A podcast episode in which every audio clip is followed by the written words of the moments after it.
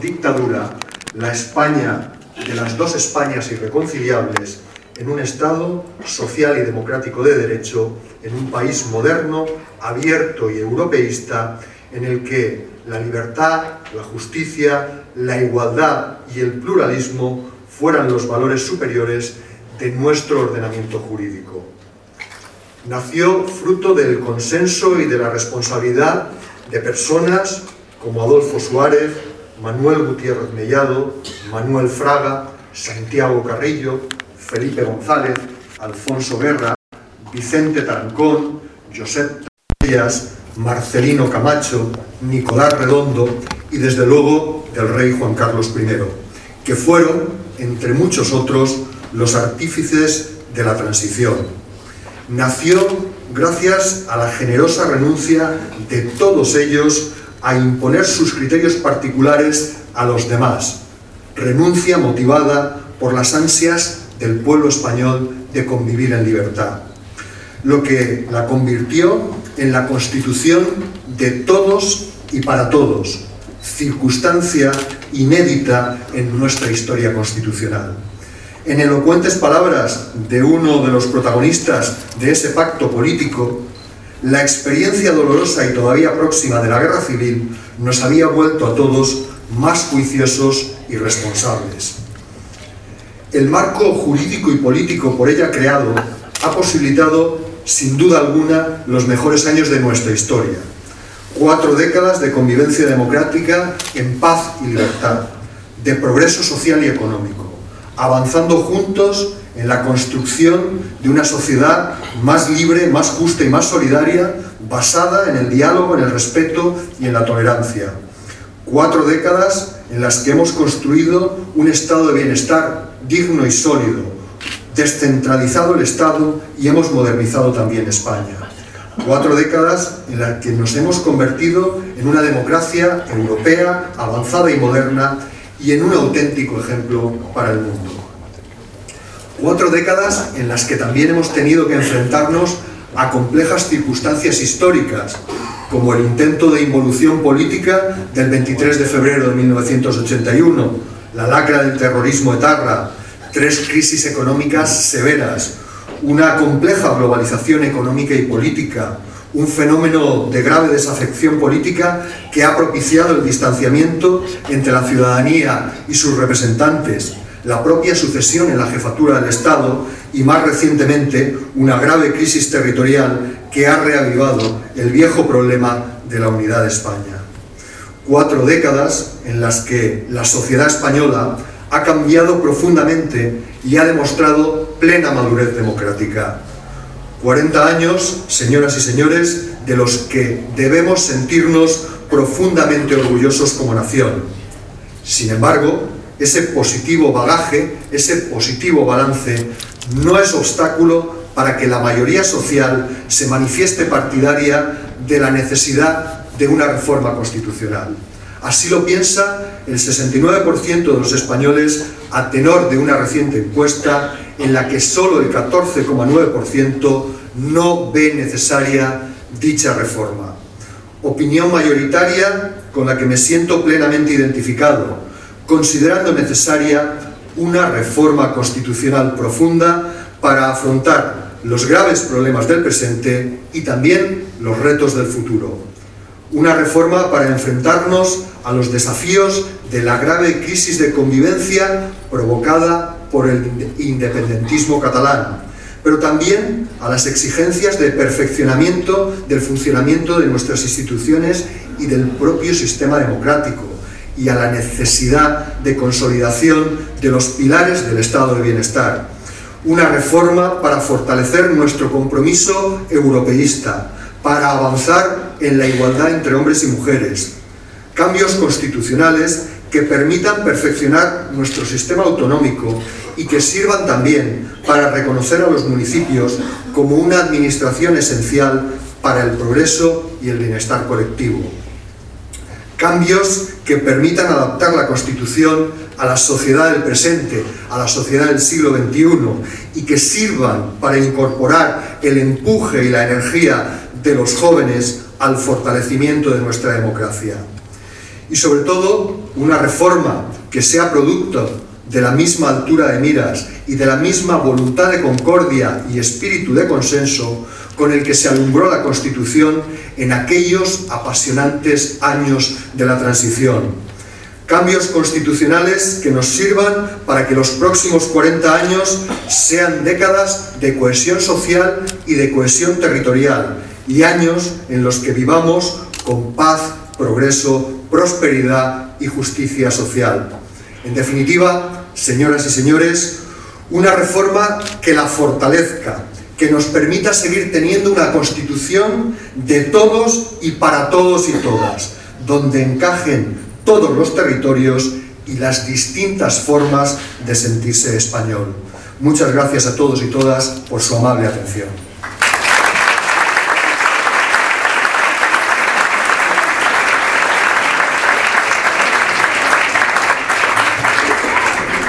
A continuación, tengo el inmenso honor de presentarles a don Francisco Mora Mas, al ilicitano que en la actualidad es rector de la Universidad Politécnica de Valencia, la universidad española con mayor número de títulos acreditados a nivel internacional y una institución académica de gran prestigio que año tras año ocupa puestos destacados en los principales rankings nacionales e internacionales de educación superior en el ámbito mundial. Nuestro rector es ingeniero de telecomunicación por la Universidad de Cataluña y catedrático de Tecnología Electrónica de la Universidad Politécnica de Valencia.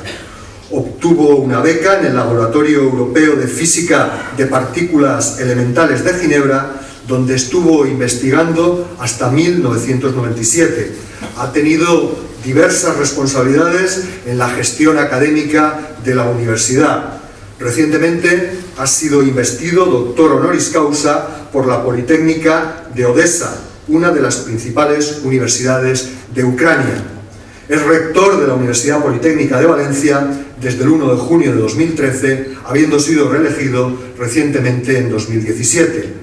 Francisco Mora trabaja cada día convencido de que la suya no debe ser una universidad más, sino un gran centro de estudios con una apuesta decidida por la investigación, la formación actualizada y la vanguardia académica.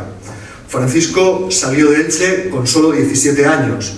Ha vivido en Barcelona, en Brest, en Toulouse, en Ginebra y ahora vive en Valencia. Pero nunca, nunca ha perdido el contacto con nuestra ciudad. Lleva 33 años ininterrumpidos como cofrade de la Virgen de los Dolores. En el año 92 fue trencador del guion, asiste con regularidad al Misteri d'Elx, doy buena fe de ello, y fue caballero electo en el año 2014 y además es miembro de la Real Orden de la Dama. Gracias, apreciado rector, para Elche, para nuestra querida ciudad, es un inmenso honor que hayas aceptado nuestra invitación a disertar en un día tan importante como hoy sobre la Constitución española. Les dejo ya con el magnífico rector, don Francisco Mora Más, que pronunciará, como les dije con anterioridad, la conferencia Razones para blindar la educación en la Constitución. Apreciado Francisco, cuando quieras.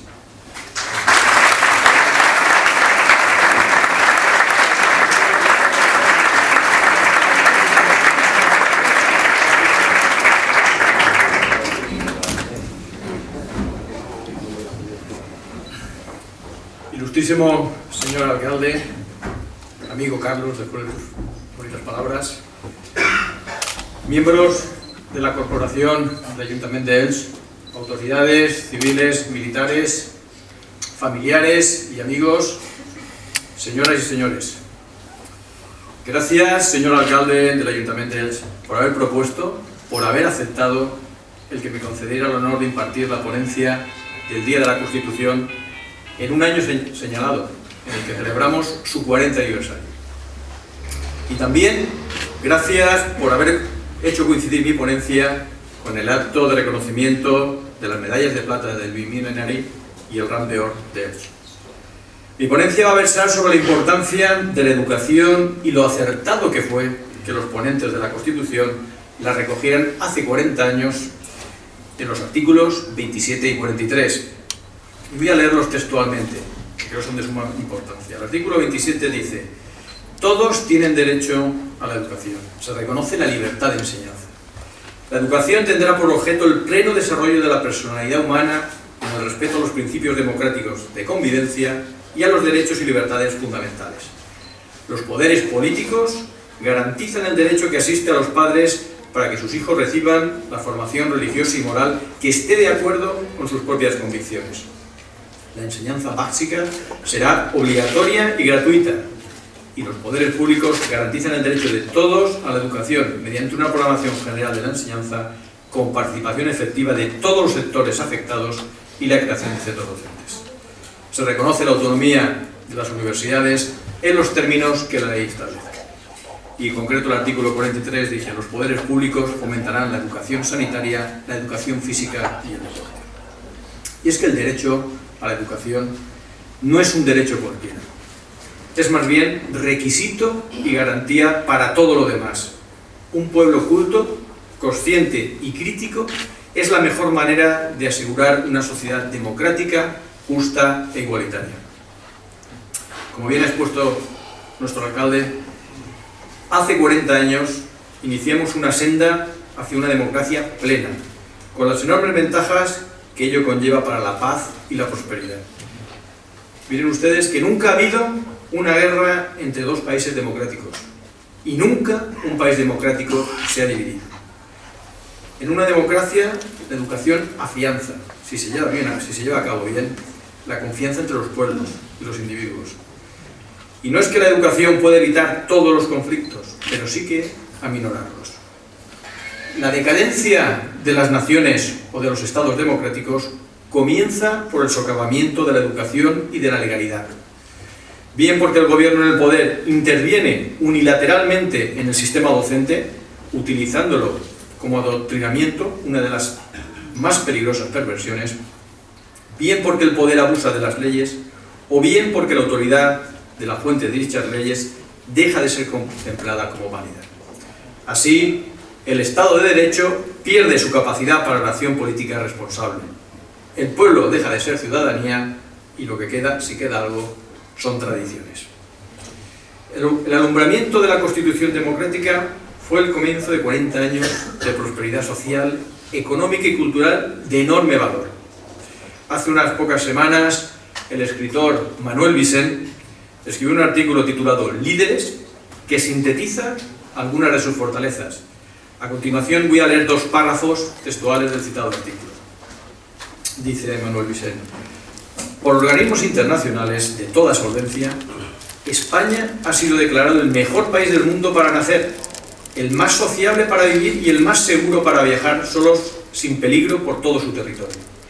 Según el diario The Economist, nuestro nivel democrático está muy por encima de Bélgica, Francia e Italia.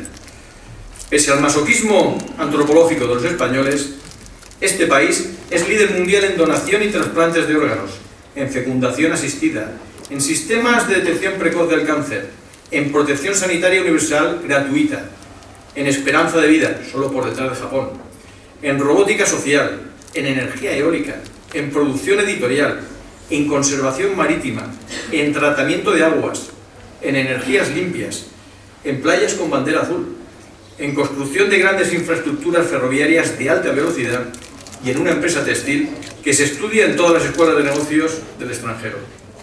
Y encima, para celebrarlo, tenemos la segunda mejor cocina del mundo. La educación, estoy totalmente de acuerdo con lo que dice Manuel Vicent, y la educación ha sido clave para conseguir todo lo que nos ha expuesto Manuel Vicente. Debemos estar orgullosos de la extensión de la educación a toda la sociedad. Hace 40 años estábamos en segunda o tercera división europea. Ahora estamos en la primera, aunque no sea en la cabeza de la tabla. No está mal. Hay quien se fija que por fin estamos en primera división. Otros, en cambio, destacan que estamos en los últimos lugares. Tal vez el mensaje más equilibrado es que hemos mejorado, pero no lo suficiente. Se ha extendido la escolarización hasta los 16 años. Contamos con un nuevo modelo de formación profesional y se ha impulsado un amplio proceso de descentralización educativa. Mientras que por un lado España ha realizado una innegable evolución a lo largo de los últimos 40 años que ha empujado al país a lo más alto, por otro lado, esta evolución se ha traducido en una apertura de España al mundo y al tiempo una entrada del mundo en España. Esta apertura no se puede entender únicamente desde una perspectiva puramente económica y limitada a productos, servicios y capitales como típicamente se simplifica. Esta apertura ha sido también una apertura cultural, científica, tecnológica, al conocimiento e incluso, especialmente, a otras formas de hacer las cosas. Al tiempo que se producía el aumento de la porosidad entre España y el mundo, este mismo proceso se ha producido a escala mundial, a través de la llamada globalización. Es decir, la globalización no es solo un proceso de competencia en bienes y servicios, es también un proceso de expansión del conocimiento, la cultura, la ciencia y la tecnología. Desde la revolución industrial, el conocimiento ha sido un factor decisivo en la actividad económica y del desarrollo social. Sin embargo, nuestros tiempos han subrayado de forma abrumadora la necesidad de generar y aplicar el conocimiento hasta calificarlo como un activo básico de las sociedades y de los individuos. Como ha resultado evidente a lo largo de la reciente crisis global, hay una relación directa entre la competitividad y el estado de bienestar. Solo los países con unos sólidos fundamentos competitivos a nivel de país, empresas y personas pueden permitirse el soporte de extensos sistemas de cobertura y equidad social de manera estable. Al tiempo, un apropiado estado de bienestar resulta imprescindible en las economías occidentales, para dotarlas de personas sanas en todas sus dimensiones, salud, educación, seguridad, equidad, cobertura, que les permita participar con el dinamismo apropiado y en ámbitos de alto valor añadido, sin incurrir en riesgo de fracturas o exclusiones por obsolescencia de su capital humano. Desde una perspectiva económica individual, las personas con estudios superiores ganan más que las personas con niveles de estudios por debajo de, de dicho nivel, siendo este valor en media de un 153% de lo que ganan las personas con solo estudios secundarios completados. Desde una perspectiva económica social, la media del retorno público, es decir, el retorno que recibe el Estado y por tanto es el válido para el soporte del estado de bienestar, en los países de la OCDE de una persona que completa su educación superior es del triple de lo que representa su coste. Es decir, podríamos considerar la educación superior como una inversión rentable incluso desde una perspectiva puramente económica.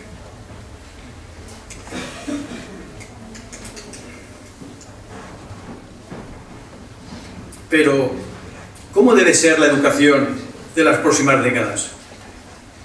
El terreno educativo inevitablemente va a sufrir cambios drásticos, que ya se han empezado a vislumbrar debido a tendencias como la imparable globalización, la tecnología de información y comunicaciones y los dispositivos móviles, que implica el acceso libre a la formación y a la información, y la brecha creciente entre las poblaciones con un alto nivel educativo y poblaciones apenas escolarizadas. Estamos en una época que se habla entre ricos y pobres en conocimiento, estos cambios tienen un impacto significativo en el perfil de las personas cualificadas que deben enfrentarse al mundo. Y no solo eso, sino que estas personas, además, exigen cambios radicales en el modo en que entienden y viven la educación, que deben de acompañarles hasta el fin de sus días. El nuevo entorno demanda ciudadanos del mundo, políglotas y multiculturales, con capacidad y ganas de aprender e innovar y de adaptarse a los cambios de manera rápida. Sumariamente quiero reflexionar en este acto sobre algunos de los retos, en particular para la universidad, que es lo que más conozco, que debe afrontar en los próximos años para servir mejor a la sociedad española. Para abordarlos necesitamos que la universidad y la ciencia pasen a formar parte de las prioridades políticas reales del país, llenando de coherencia un sinfín de discursos huecos y que exista una presión firme de la sociedad sobre esta decisión política. Todos nos hemos maravillado con la imagen resplandeciente del planeta Tierra, aparentemente pacífico desde la inmensa profundidad del espacio. Pero aquí abajo sabemos que habitamos una aldea global agitada y convulsa, con tantos riesgos como oportunidades. Estamos interconectados como nunca antes en la historia de la humanidad. Convivimos con cambios en nuestro entorno a una velocidad que no deja de aumentar. Las universidades españolas han sabido responder a los muchos cambios que han debido enfrentar en estos últimos años y, a diferencia de otras instituciones, han salido reforzadas de su gestión y resultados durante la creciente crisis. Pero todos los síntomas indican que nuestra institución se halla ante una trascendente encrucijada, influenciada por factores nuevos como la complejidad, la diversidad y la sostenibilidad. La futura universidad será, desde luego, bien diferente de la que hemos conocido en el último siglo. Tradicionalmente, la universidad mantiene un contrato social con los ciudadanos. Como parte de ese contrato, se le ha exigido liderar la formación avanzada, la generación de conocimiento y la innovación. Pero de cara a las próximas décadas, la pregunta que debemos hacernos es, ¿qué cambios son necesarios para continuar siendo la institución fundamental para la generación y transferencia de conocimiento de la sociedad española? Para comenzar, el carácter de la propia ciencia y la tecnología ha cambiado notablemente. Nos encontramos en un tiempo dominado por la gran ciencia, con proyectos enormes en diversas áreas, medio ambiente, biotecnología, transporte, inteligencia artificial, energía, etc. Además, esta investigación colaborativa y altamente competitiva no respeta fronteras geográficas y se articula en proyectos singulares con grupos de diversas partes del mundo todos conectados en el ciberespacio. La ciencia y la tecnología son poderosas herramientas para afrontar los desafíos sociales a los que nos enfrentamos, así como para abordar con éxito las grandes transiciones económicas, de lo analógico a lo digital, de lo lineal a lo circular, de lo tangible a lo intangible, cambios en los que ya estamos inmersos. Como país, Debemos decidir entre ser protagonistas y liderar proyectos o conformarnos con ser seguidores sin capacidad para aprovechar los beneficios vinculados a la innovación que se origina en la vanguardia de la ciencia. El diagnóstico hace pensar que, mientras la mayoría de nuestros socios europeos confirman su apuesta por un crecimiento basado en el conocimiento científico y el desarrollo tecnológico, España parece haber elegido un camino distinto para consolidar su ansiada recuperación. Una senda que nos puede devolver peligrosamente a los mecanismos causantes del estallido de la reciente crisis. En el año 2010 se inició una reducción en las partidas de los presupuestos generales del Estado destinadas a investigación, desarrollo e innovación que está lejos de recuperarse. Este es un camino que a medio plazo no es sostenible y que nos llevará a ser un país prácticamente irrelevante en el liderazgo de ciencia y tecnología de vanguardia. Por otra parte, las expectativas de nuestros estudiantes también están cambiando. Los estudiantes esperan cada vez más elegir lo que aprenden, cómo aprenden y cuándo aprenden, de acuerdo con sus necesidades e intereses individuales. Están listos para hacerlo en su país de origen, en el extranjero, a través de cursos ofrecidos en línea o mediante formas vistas de aprendizaje que combinan todas estas posibilidades. Esto nos lleva a preguntarnos si el futuro de la educación, el aprendizaje y la formación pertenece a un nuevo entorno digital basado en inteligencia artificial o el mejor aprendizaje seguirá siendo un esfuerzo profundamente humano, llevado a cabo de persona a persona en un entorno de campus residencial. Personalmente creo que la respuesta es sí con mayúsculas, a ambos procesos. Estamos en una bifurcación en la que debemos tomar ambos caminos. No tengo ni una pizca de duda de que la forma en que seguiremos aprendiendo a lo largo de nuestras vidas ya está y seguirá estando profundamente influenciada por el uso de medios digitales, dispositivos y sistemas que facilitarán una enseñanza personalizada. Se abrirán oportunidades educativas a personas de todo el mundo de una manera más eficiente pero aún tengo menos dudas de que la universidad presencial seguirá siendo un elemento esencial de nuestra sociedad, proporcionando la educación más intensa, avanzada y efectiva. Las máquinas no pueden reemplazar la experiencia personal, la energía que surge cuando jóvenes esforzados, brillantes y creativos viven y aprenden juntos con la guía y la colaboración de profesores altamente cualificados. El país necesita de hombres y mujeres jóvenes con la formación necesaria para ser líderes de la próxima generación. La comprensión de la ciencia y la tecnología es sin duda parte de lo que deben de poseer dichos líderes. Del mismo modo, aquellos que practican la ciencia y la tecnología necesitan entender cada vez más, con mayor profundidad, el mundo en el que trabajan y, además, deben ser capaces de contribuir de manera inteligente a las políticas que afectan al desarrollo y los usos de la tecnología. ¿Qué significa esto para la educación? Seguramente significa lograr un cuidadoso equilibrio entre las humanidades, las artes y las ciencias sociales, por un lado, y las matemáticas, las ciencias físicas y de la vida, por otro. Para este objetivo, en la Universidad Politécnica de Valencia ya estamos apostando por un cambio en la cultura docente, con el fin de acomodar nuestro tradicional modelo didáctico a las nuevas demandas de enseñanza y de aprendizaje que requieren los estudiantes. En palabras del profesor James Ferry, ya no se trata de adquirir conocimiento solamente, ni incluso de aprender a aprender, sino de aprender a convivir y a llegar a ser. Se trata de dar a los estudiantes la capacidad de adaptarse de forma continua a la situación particular de cada instante, en un mundo tecnológico en constante cambio. Y que dicha capacidad perdure en ellos, incorporada a lo largo de toda su vida. En este sentido, pues es muy positivo ver que cada vez un mayor número de estudiantes participan en actividades extraacadémicas. Estas actividades promueven el aprendizaje profundo en el plano académico y en el plano personal, ayudando a que cada alumno descubra sus mejores capacidades y las oriente hacia la actividad que más le apasione, inculcando la curiosidad para seguir preguntando y aprendiendo. Estoy convencido del enorme valor de estas experiencias en nuestros campus que, debemos, que deberemos incrementar y potenciar en los próximos años. Asimismo, irrumpe con fuerza una nueva necesidad, la formación y aprendizaje durante toda la vida, lo que plantea nuevos objetivos educativos para las universidades. Más allá del desarrollo personal con referencia al individuo, también hay objetivos adicionales como la cohesión social y el crecimiento económico en referencia a las necesidades de nuestros sectores productivos. Pero, ¿de quién es la responsabilidad de perpetuar la productividad de estas personas? En primer lugar, lo natural es que la formación continua tenga lugar en el seno de las empresas, donde pasamos la mayor parte de nuestra vida adulta. La formación debe ser tratada como un activo estratégico para que las empresas, porque las empresas dependen cada vez más del conocimiento.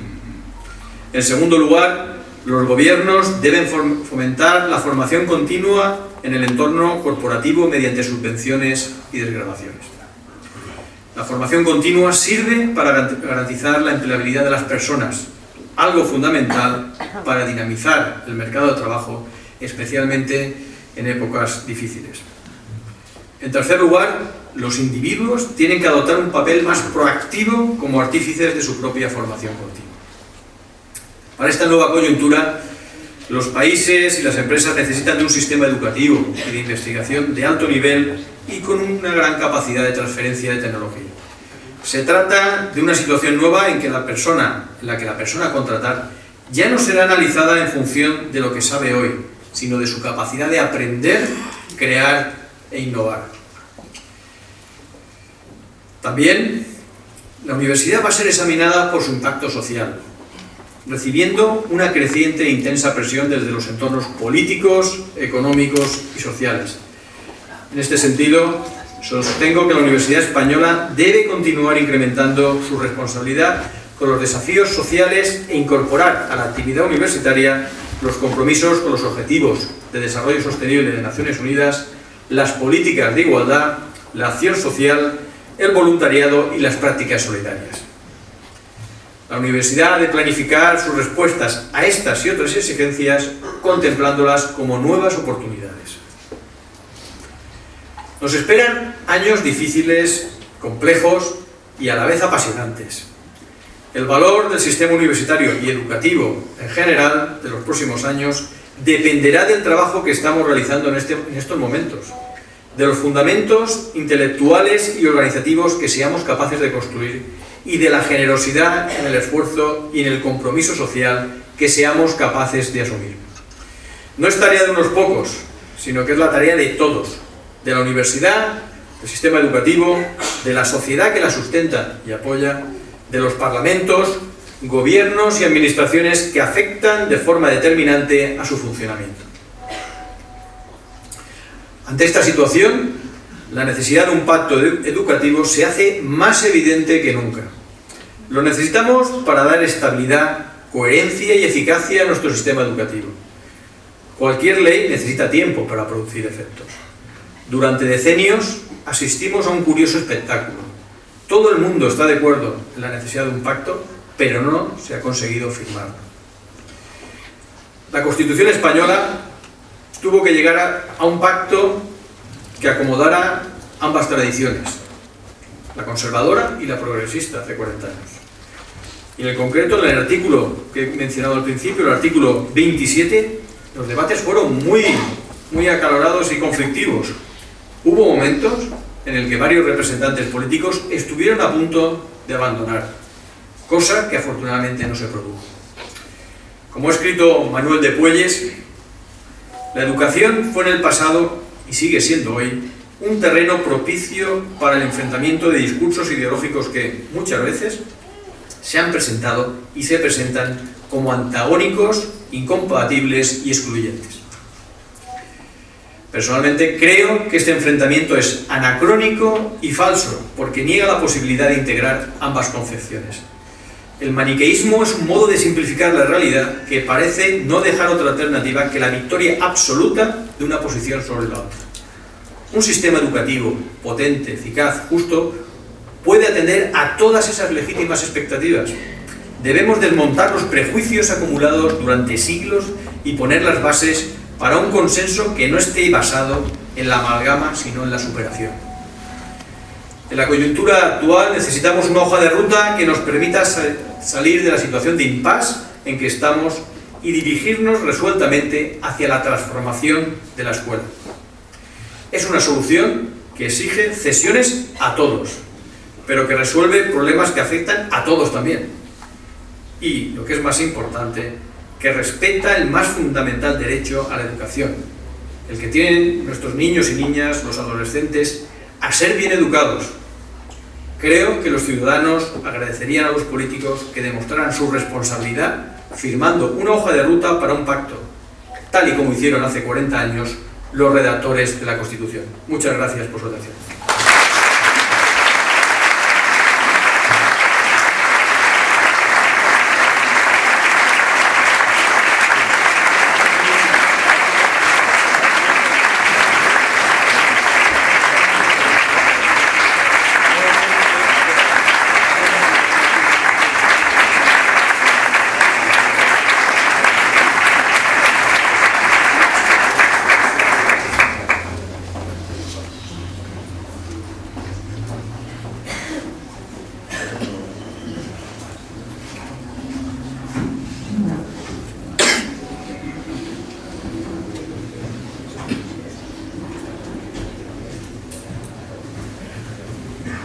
Muchas gracias, rector, por tu interesantísima reflexión en la que has establecido, entre otras muchas cuestiones, una clarísima analogía entre el pacto constitucional y la necesidad de un pacto educativo, educativo realmente interesante.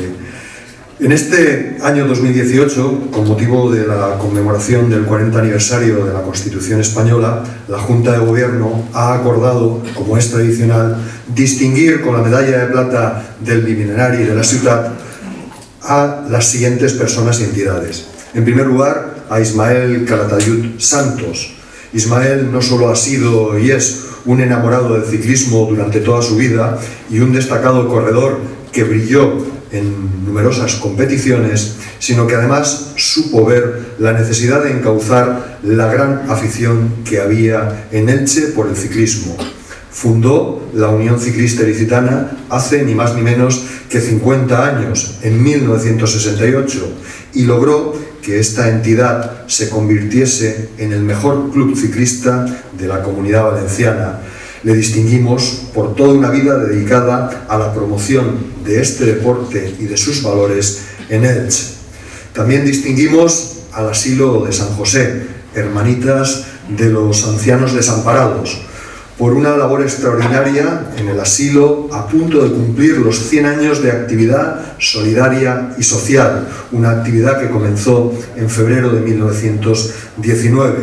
El trabajo diario de las ocho hermanas, los casi 40 trabajadores y trabajadoras y el centenar de voluntarios que se desviven por hacer más cómoda y más agradable la vida de los 133 ancianos y ancianas del asilo es para todos nosotros un gran ejemplo, un ejemplo de generosidad y de humanidad que queremos también reconocer en este acto.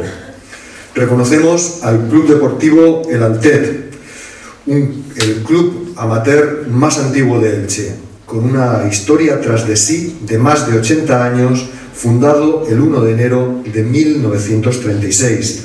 Desde ese momento y hasta la actualidad, el club ha desarrollado de manera continuada una labor de promoción del deporte base y del deporte amateur. En la actualidad agrupa a 17 equipos de fútbol, baloncesto y atletismo y a lo largo de su dilatada historia y trayectoria ha propagado los valores asociados a la práctica deportiva entre nuestros jóvenes. Distinguimos también a José Antonio Román Marcos, mestre de capella del Misteri d'Elche, por una vida dedicada a la voz y en particular por una vida dedicada a engrandecer nuestra seña de identidad por excelencia, que es el misterio. Desde que en el año 2001 se hizo cargo de la dirección de la capella, el trabajo del mestre se ha traducido en constantes innovaciones que han contribuido poco a poco y de forma suave a aumentar la calidad de las representaciones. Querido, respetado y valorado por la capella, desde 1900 hasta hoy, ningún mestre ha tenido una dedicación tan prolongada en el tiempo, superando incluso a don Alfredo Jabaloyes y a don Joaquín Oncina, los que más tiempo lo fueron en el siglo pasado. Y por último, distinguimos también a Sara Marín, miembro del Club Deportivo Algar, una gimnasta que ha llevado el espíritu de superación deportiva hasta el máximo posible, ganadora de cinco medallas de oro en los Juegos Adaptados, campeona mundial de gimnasia rítmica adaptada. Sara ha demostrado siempre que la ilusión, que la voluntad y la tenacidad son el camino para conseguir los sueños y para conseguir las metas. Nuestra joven atleta ha llevado el nombre de Elche a lo más alto en su especialidad deportiva. Mi enhorabuena en nombre de la Corporación Municipal más efusiva y sincera por vuestra valiosa contribución a construir una sociedad mejor que es el sentido último que late tras la letra de la Constitución española. Nos sentimos profundamente orgullosos de vuestra aportación a hacer de Elche una ciudad cada día mejor. Muchas gracias y enhorabuena a todos ellos.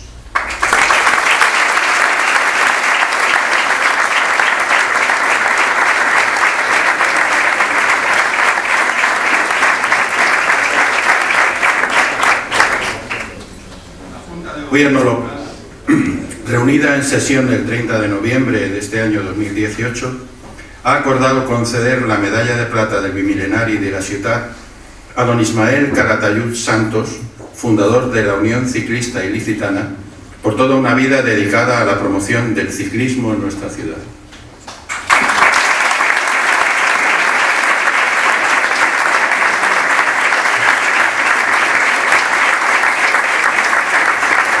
A continuación, se va a hacer entrega de la medalla de plata bimilenaria a don Ismael Caratayud Santos y entregará la distinción don Manuel Jesús Ruiz Pareja, concejal de Deportes, y recibirá la distinción el propio don Ismael Caratayud Santos, que ya nos acompaña en el atril.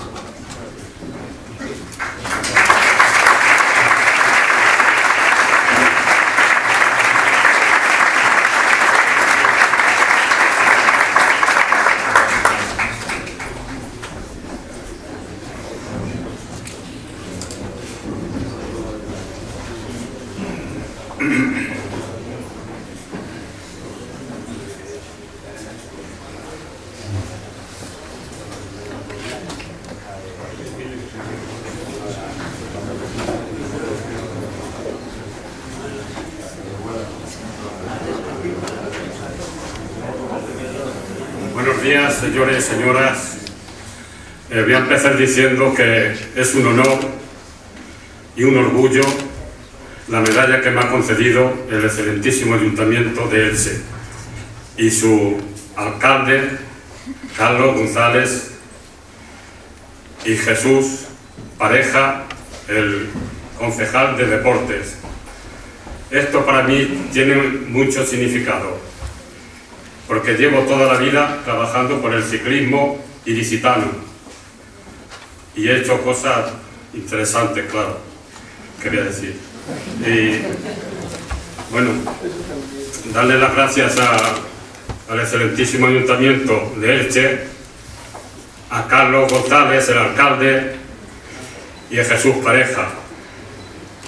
Y bueno, esto, como he dicho antes, significa mucho para mí y para mi familia, porque también me han apoyado bastante y han aguantado lo que tenían que aguantar.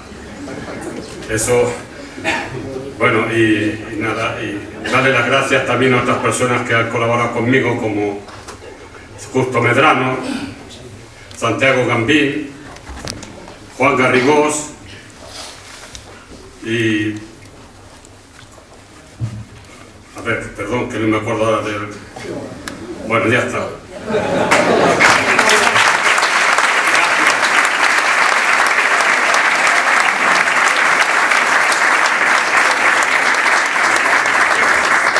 Muchas gracias.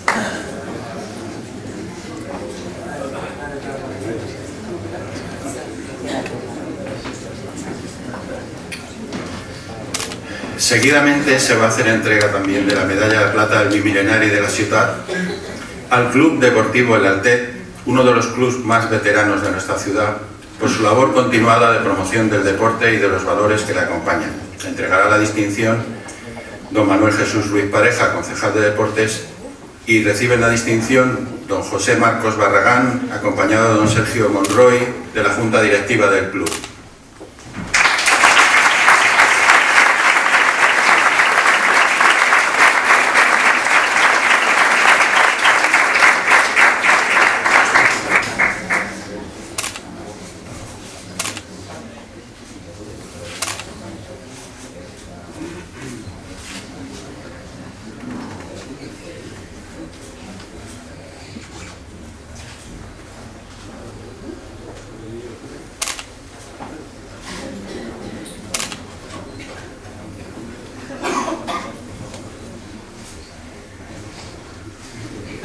Hola, buenos días. Eh, en primer lugar, quisiera decir para mí es un, orgullo eh, recoger este premio en nombre de, esa gran familia que formamos el Club Deportivo Altet. Y por otro lado, agradecer al Ayuntamiento de Elche este reconocimiento. Muchas gracias. Muchas gracias.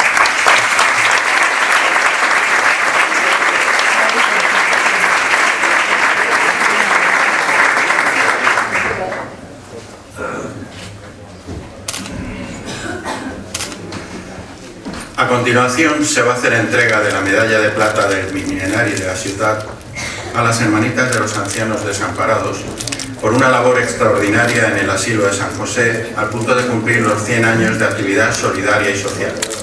Para ello entregará la distinción doña Mireia Moya Herrera, concejala de representación institucional y turismo, y la recibirá la madre Ana Palmira, superiora provincial.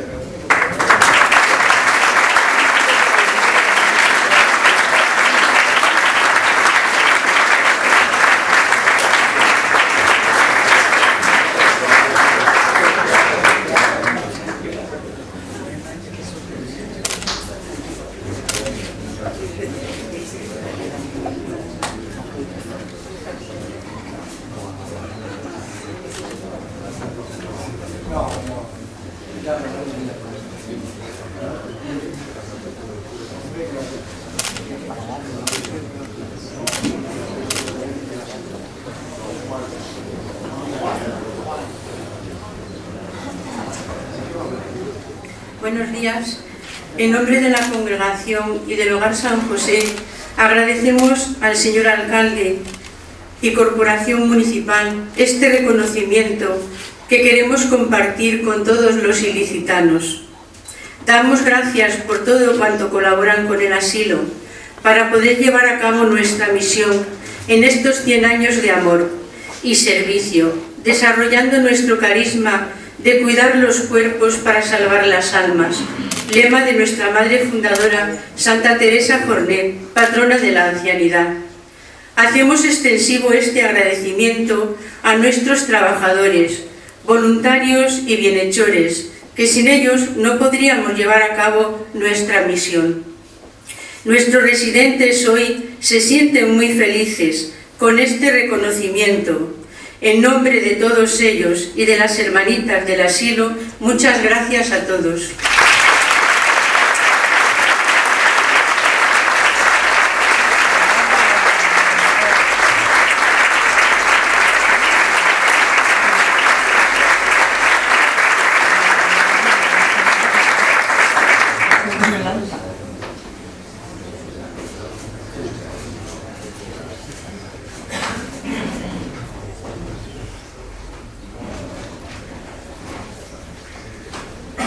Seguidamente se va a hacer entrega de la medalla de plata del Bimilenario de la Ciudad a doña Sara Marín Fernández, campeona mundial de gimnasia rítmica adaptada, por llevar el nombre de Elche a lo más alto de su disciplina deportiva.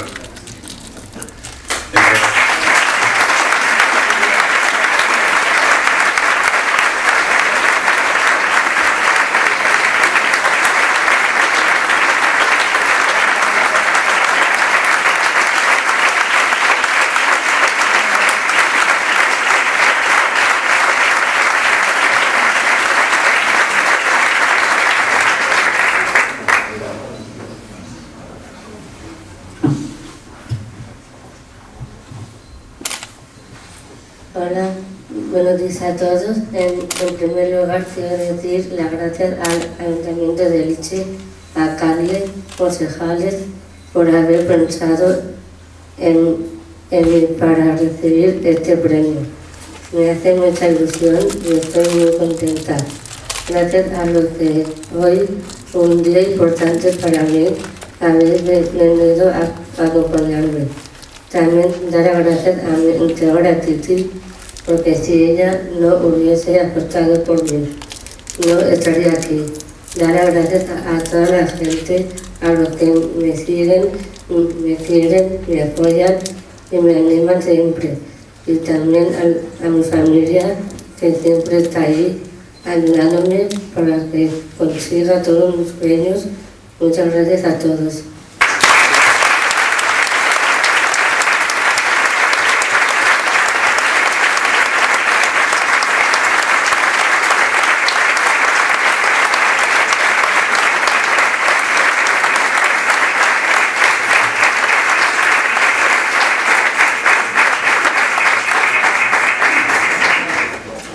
En esta ocasión, el alcalde de Elche entregará la medalla de plata del bimilenario de la ciudad a don José Antonio Román Marcos, mestre de capella, por una vida dedicada al engrandecimiento de nuestra seña de identidad por excelencia, el Misteri de Elche.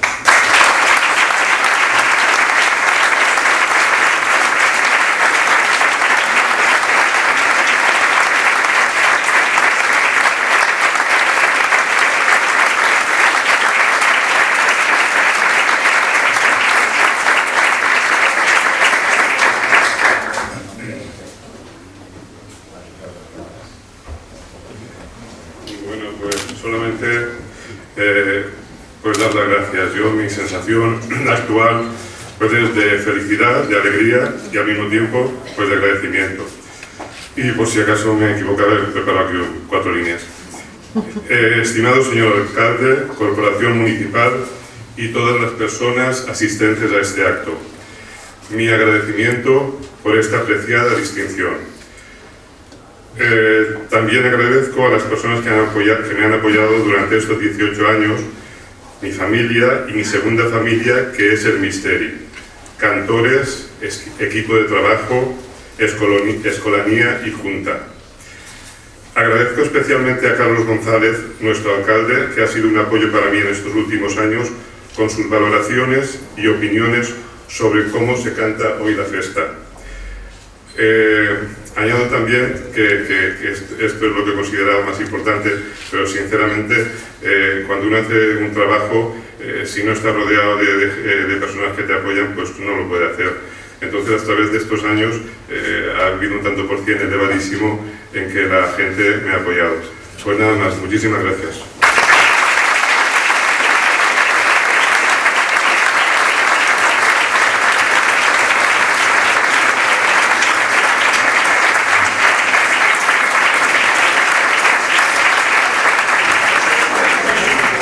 La Junta de Gobierno local, reunida en sesión del 30 de noviembre de 2018, acordó imponer el RAM d'Or a don Francisco José Mora Más, invitado institucional para pronunciar la conferencia central del acto conmemorativo del Día de la Constitución, en atención a su consideración de persona especialmente destacada en su actividad profesional.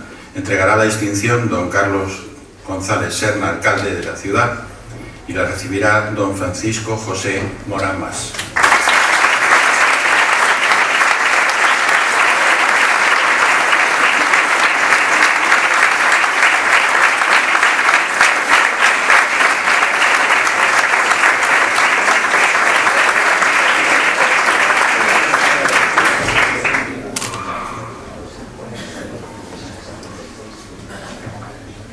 Querido alcalde del Ayuntamiento de Elche, miembros de la corporación Ayuntamiento de Elche, señoras, señores, amigos, amigas, familiares, con unas breves palabras llenas de, emoción, de sentimiento de alegría por, este importante reconocimiento que, es todo un honor y que espero ser merecedor de él. Eh, además comparto con mi familia y amigos eh, en el día de hoy.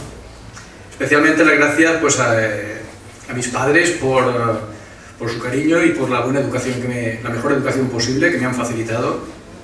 A mi mujer, Esther, que también ha estado conmigo en todo momento y en, y en todas las circunstancias y que si bien a ella no le gusta mucho el protagonismo, yo he de reconocer su, que su crítica constructiva constante que me hace pues ha sido una brújula y una guía muy importante para mí.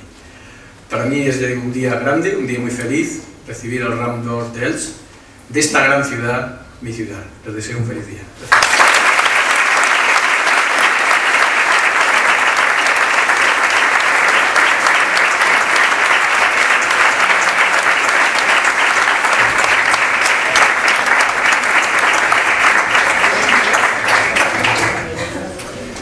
Estimadas autoridades, personalidades distinguidas, invitados, señoras y señores, ruego a todos ustedes que nos pongamos en pie para escuchar el himno nacional.